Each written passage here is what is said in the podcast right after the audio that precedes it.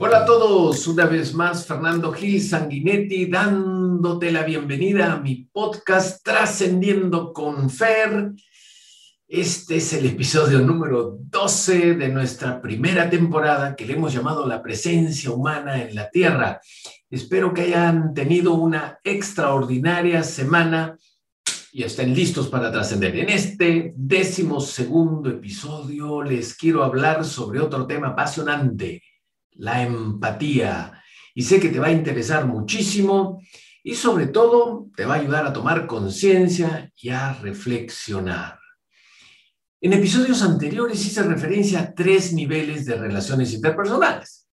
Nivel uno, que son esos encuentros casuales, ¿no? De una sola vez en tu vida, con personas como, por ejemplo, la persona que conduce el bus, la persona que conduce el taxi, una persona que vimos en el mercado, o, por ejemplo, un mendigo cuando estás caminando por la calle. Las relaciones de nivel 2 son con personas con quienes tenemos eh, encuentros algo más frecuentes, pero no hay una conexión emocional intensa. Por ejemplo, el amigo de un amigo, compañeros de trabajo con quienes nos encontramos a la entrada y salida de la oficina, en el ascensor o muy de vez en cuando. Y las relaciones de nivel 3 que son con las personas de nuestra vida, como familiares, los padres, eh, la pareja, los hijos, los hermanos, el jefe, compañeros que son parte de nuestro equipo de trabajo. También se establecen relaciones de nivel 3 con la empresa en la que laboras, o con tu propia empresa si es que la tienes, o con los productos de una adicción como el tabaco, el juego, el alcohol, el deporte o con la religión, con la iglesia o con el desarrollo personal, espiritualidad. Hablamos de apegos en un episodio anterior, justamente a eso me refiero, porque en final, finalmente estamos apegados a todo ello. Todas estas ah, relaciones nos traen mensajes para despertar, para tomar conciencia, para trascender, para sanar y reparar. Cuando se nos presentan relaciones de nivel 1 y no escuchamos el mensaje, se nos presentan las mismas situaciones en relaciones de nivel 2 y cuando a estas tampoco le hacemos caso, se presentan en relaciones de nivel 3. Cuando trabajo en bioneuroemoción, biodecodificación, o sea, la relación que hay entre conflicto emocional y enfermedad, Comento un ejemplo similar. Digo, cuando tú tienes un conflicto emocional y resulta que sales a hacer tu deporte y te empieza a doler un poco la rodilla, pues paras un rato, un instante, haces un poco de estiramientos, te subes un poco, ves que se te pasó el dolor y sigues corriendo. Pero no resolviste el conflicto emocional.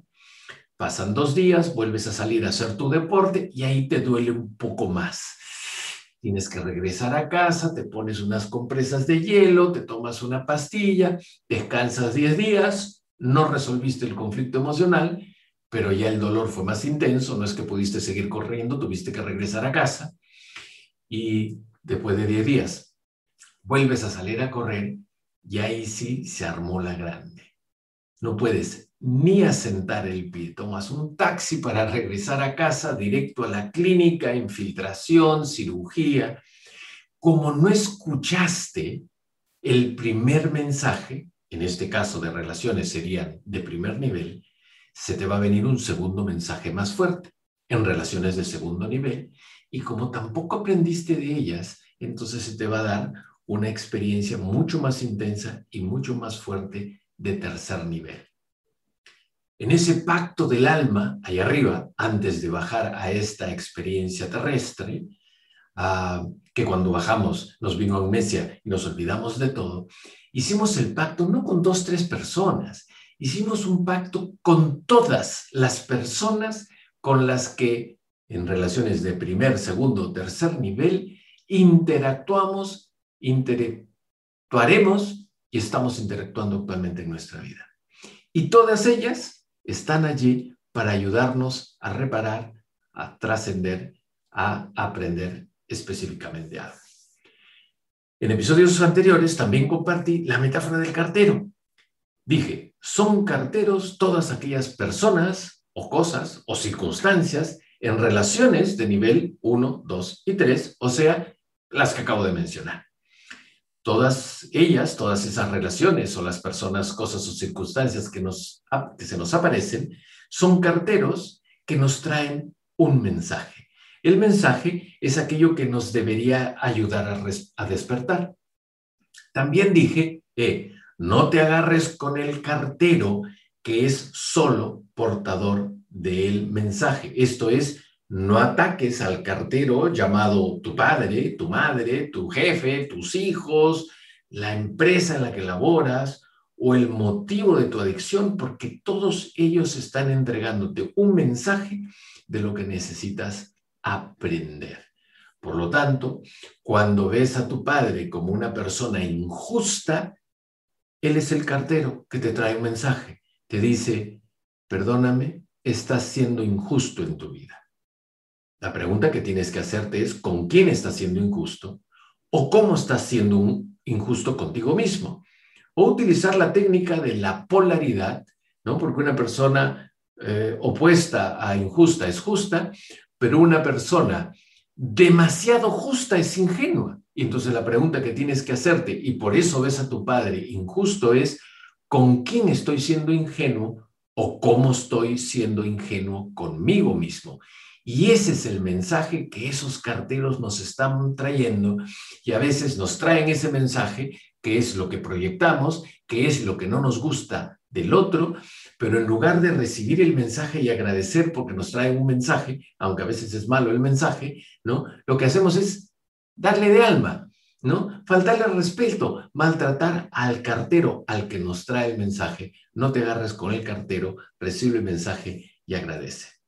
Entonces, eh, a veces esos carteros nos recuerdan lo que no somos, o sea, esos carteros nosotros solemos llamarle los maestros, porque nos traen esas malas noticias de lo que nos fastidia de los demás, que finalmente es nuestro. Pero también los carteros nos traen cosas que sí somos, ¿ok? Y a esos carteros les llamamos ángeles y nos traen noticias buenas. ¿Cuáles son las buenas noticias? Todo lo que admiramos en el otro. Todo lo que decimos, qué maravillosa persona, qué inteligente, qué sabia, qué presencia. Todo eso que decimos de otros no es de otros, es nuestra proyección de nuestro espíritu puro que está metido en este cuerpo, ¿no? Y esos que le llamamos ángeles nos vienen a contar de nuestra grandeza, de nuestra grandeza, de nuestras grandes fortalezas, así como los maestros nos traen los mensajes de nuestras áreas de mejora. Como dije al inicio, en este episodio hablaré sobre la empatía. ¿Qué es la empatía? A ver, date a ti mismo la respuesta. ¿Qué es empatía para ti? Para mí, empatía es sentir lo del otro, es ponerse en los zapatos del otro. Pero en esta oportunidad quiero presentarte una mirada distinta. Para mí hay dos tipos de empatía. La empatía movida por el ego que compara y la empatía del amor incondicional. Detengámonos por breves instantes en la primera. Cuando empatizamos desde el ego, nos comparamos con el otro. ¿Por qué yo no tengo y el otro sí? ¿O por qué yo sí tengo y el otro no? Por ejemplo, tener más dinero, tener más oportunidades, tener más capacidad, más inteligencia, más suerte. Cuando comparamos, una de las dos partes sale debilitada. ¿Me dejo entender? Si yo soy el que tengo, al compararme contigo, a ti te debilito. Si yo no tengo y tú sí, entonces yo soy el que sale debilitado en esta relación.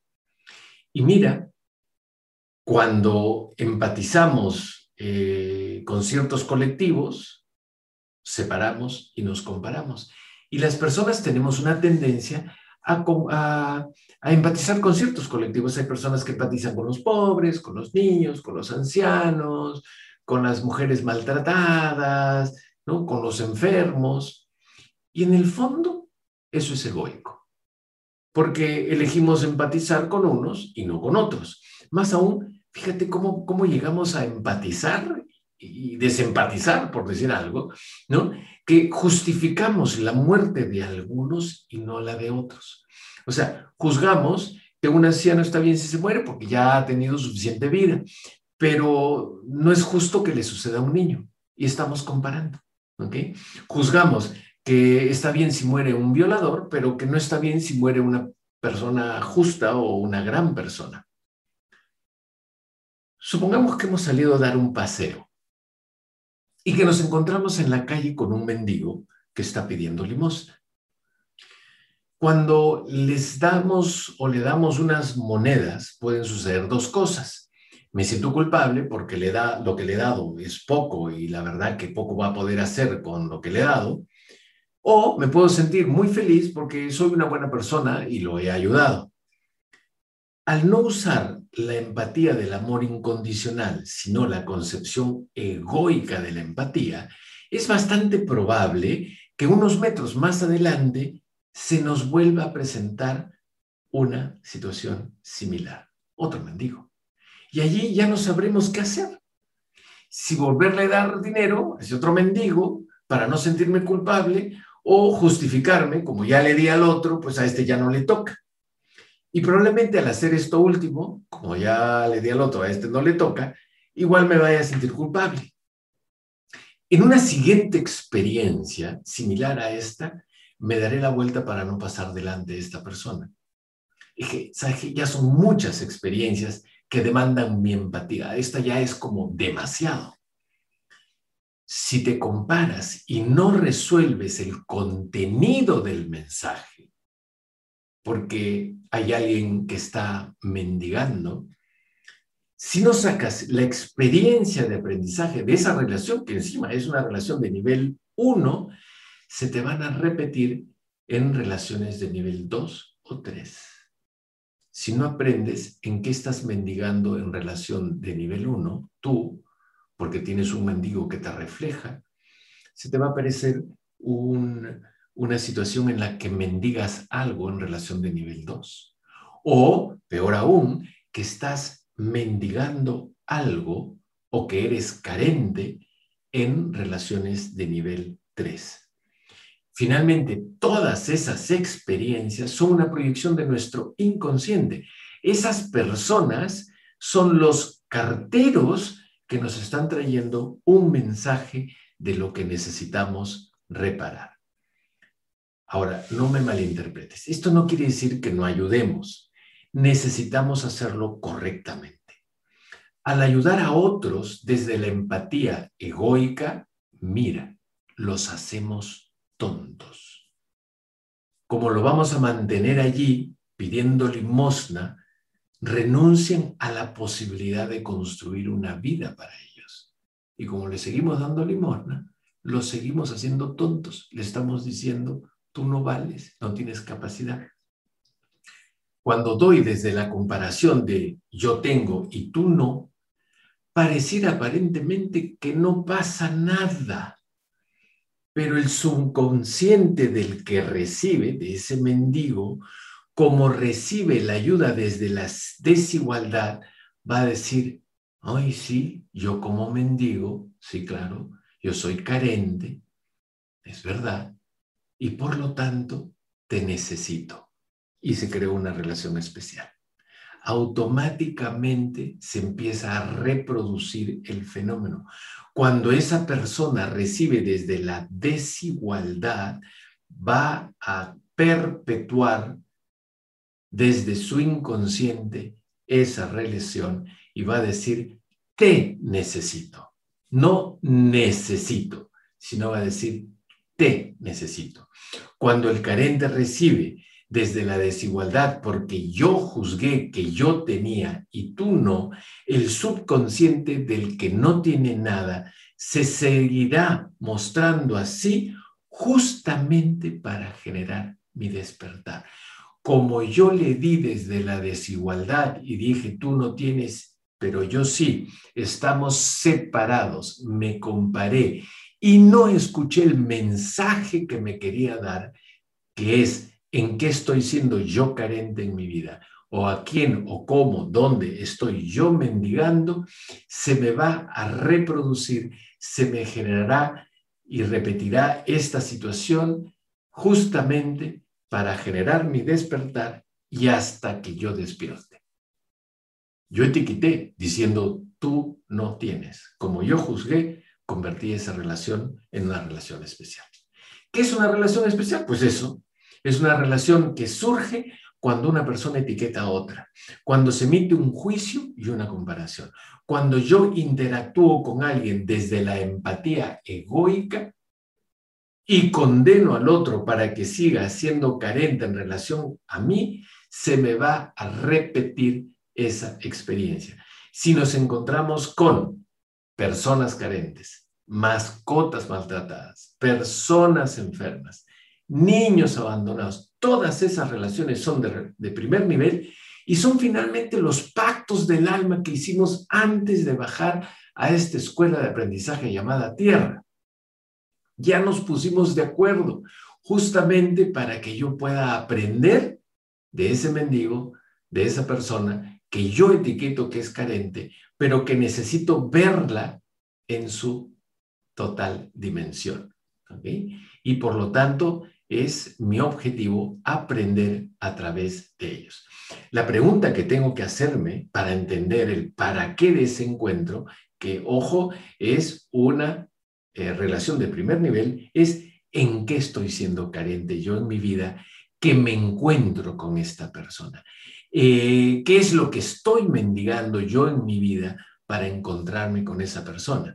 Por ejemplo, puedo estar carente de afecto, ¿no?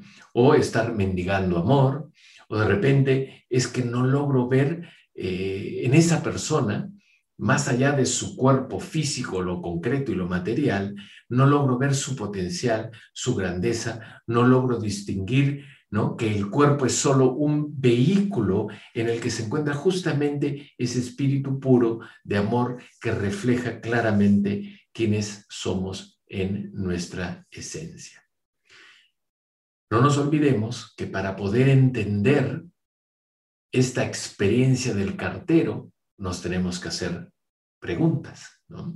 Por ejemplo, si yo juzgo que mi padre es injusto, me tengo que preguntar, ¿no? ¿Con quién estoy siendo injusto yo? ¿no? ¿O cómo estoy siendo injusto conmigo mismo? Es allí donde yo tomo conciencia de para qué me ha tocado vivir esa experiencia. Cuando yo despierto, ya no se me aparecen más las personas carentes porque ya habré aprendido. Ya no materializaré esa realidad.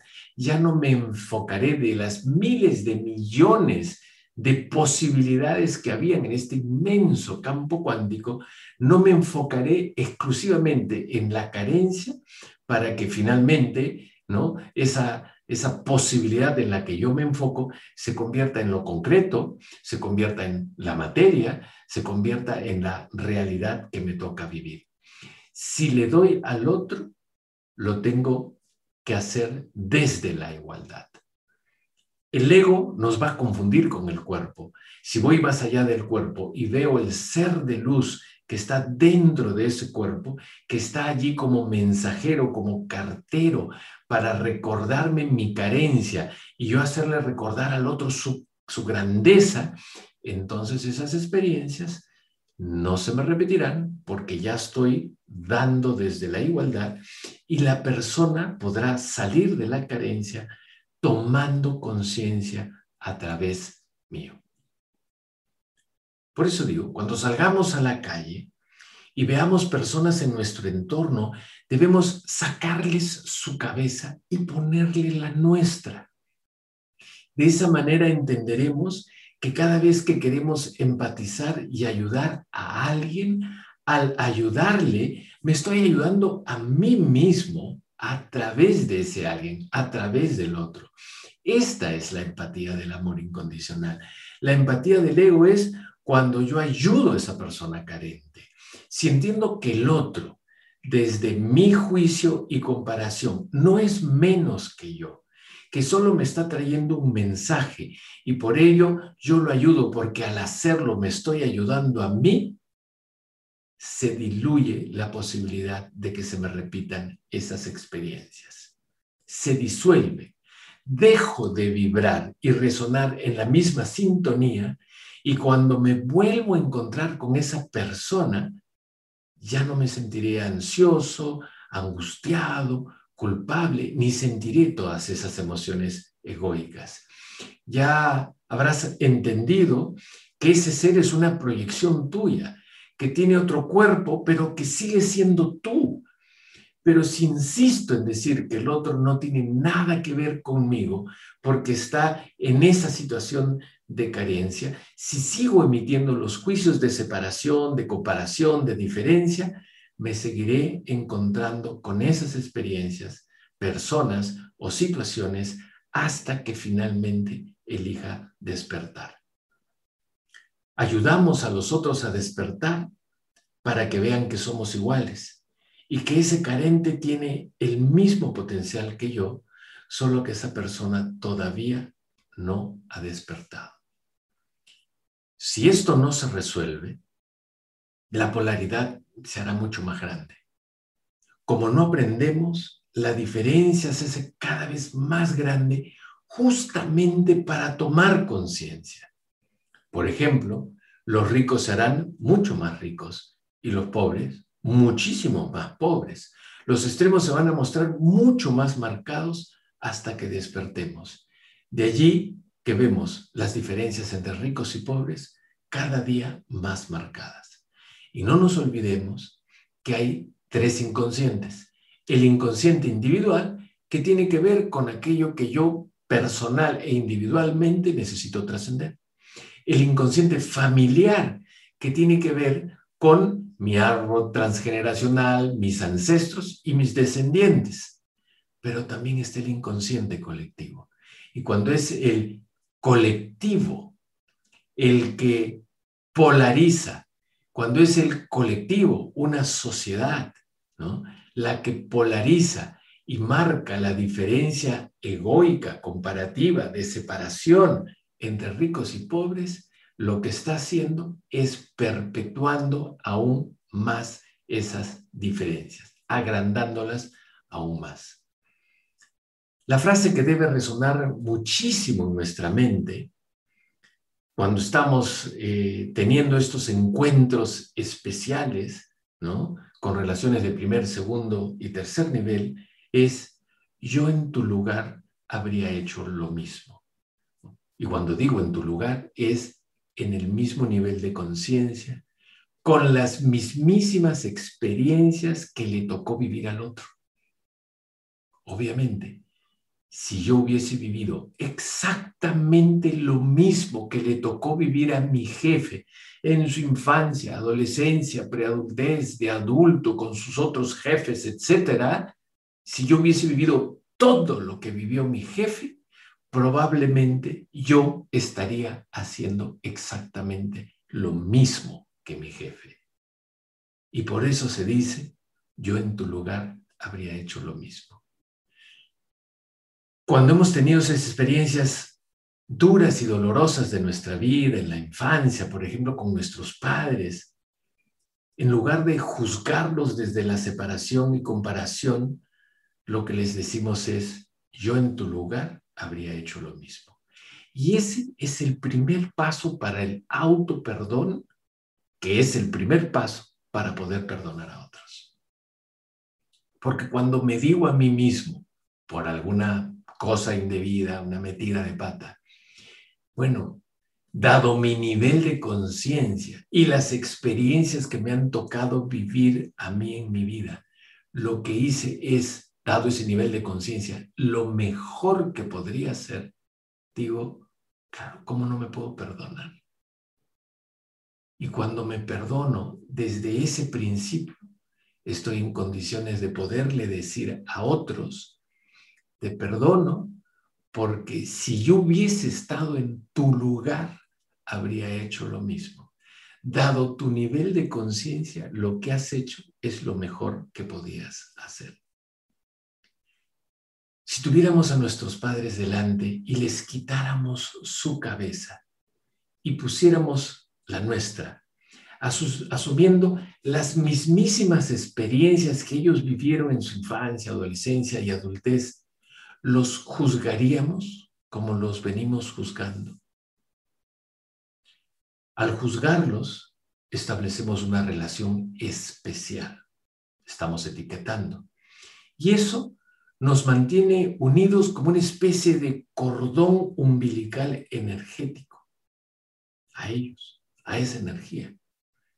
Y no importa si nos vamos lejos, si nos morimos o nunca nos volvemos a ver, esa energía que nos mantiene unidos hará que se me repitan las mismas situaciones vividas con ellos, pero con otras personas.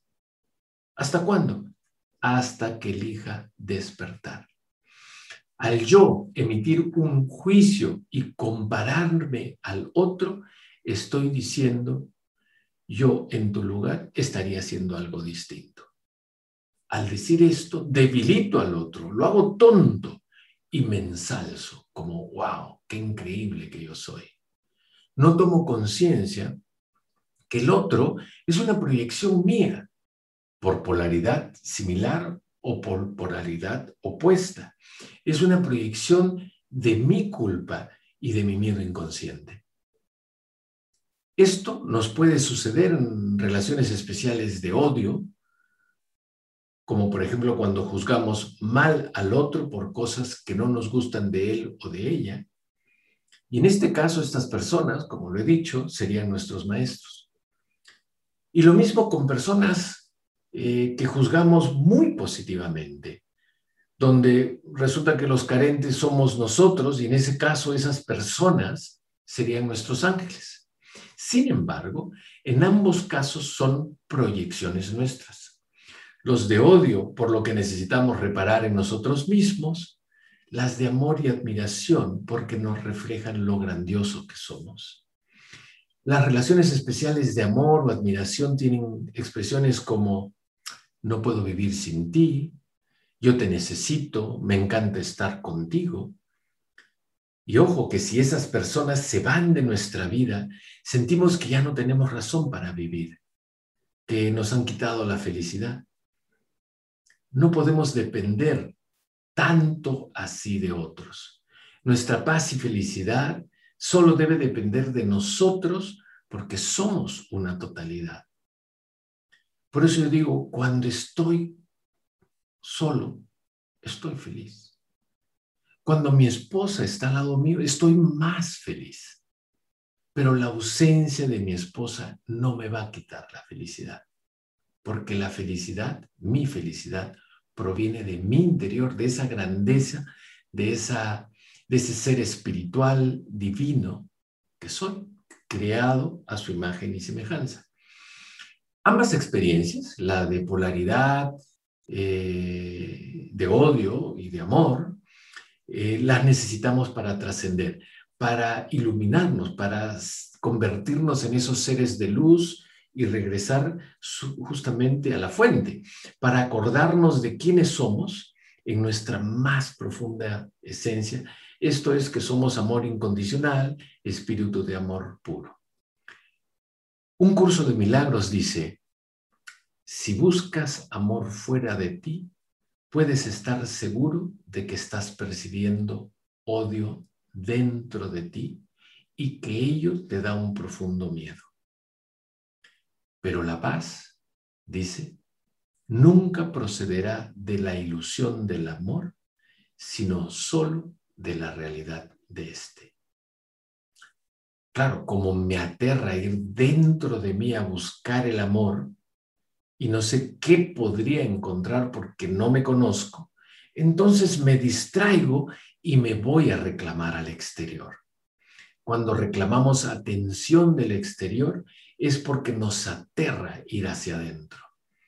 Vemos maravillosos a los de afuera, a la pareja, al gurú, convirtiendo la relación con ellos en una relación especial, sin darnos cuenta de que lo que vemos es una proyección de quiénes somos y que no nos atrevemos a ver o no somos conscientes de que eso es lo que realmente somos. Lo que vemos nos dice, eso es lo que ya eres tú.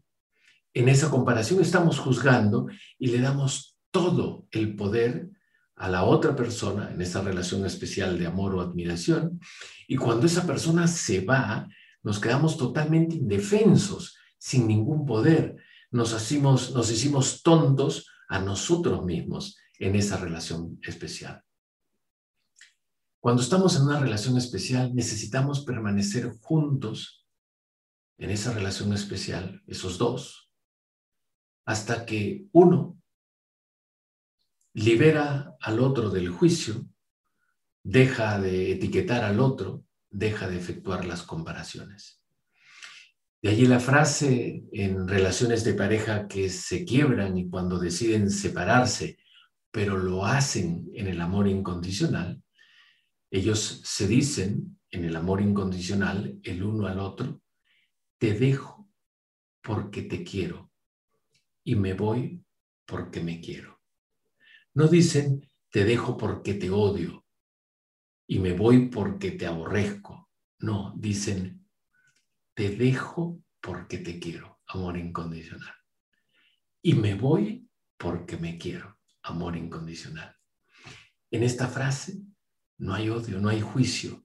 Existe el reconocimiento de haber trascendido la relación y haber comprendido que la convivencia estuvo allí con un para qué y que probablemente ese para qué ya se cumplió y ya es momento de separarse.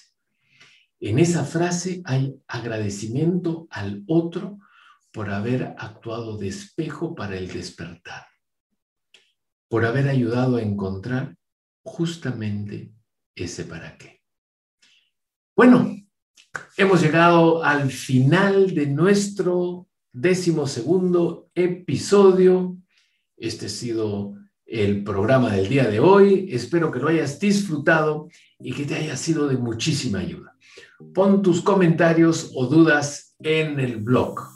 Dale me gusta, difúndelo en tus redes sociales compartiéndolo a todos tus amigos. Y si no te ha gustado, compártelo con tus enemigos para que se arruinen con este episodio. Y no te olvides de sintonizar cada viernes para un nuevo programa. Nos estamos viendo.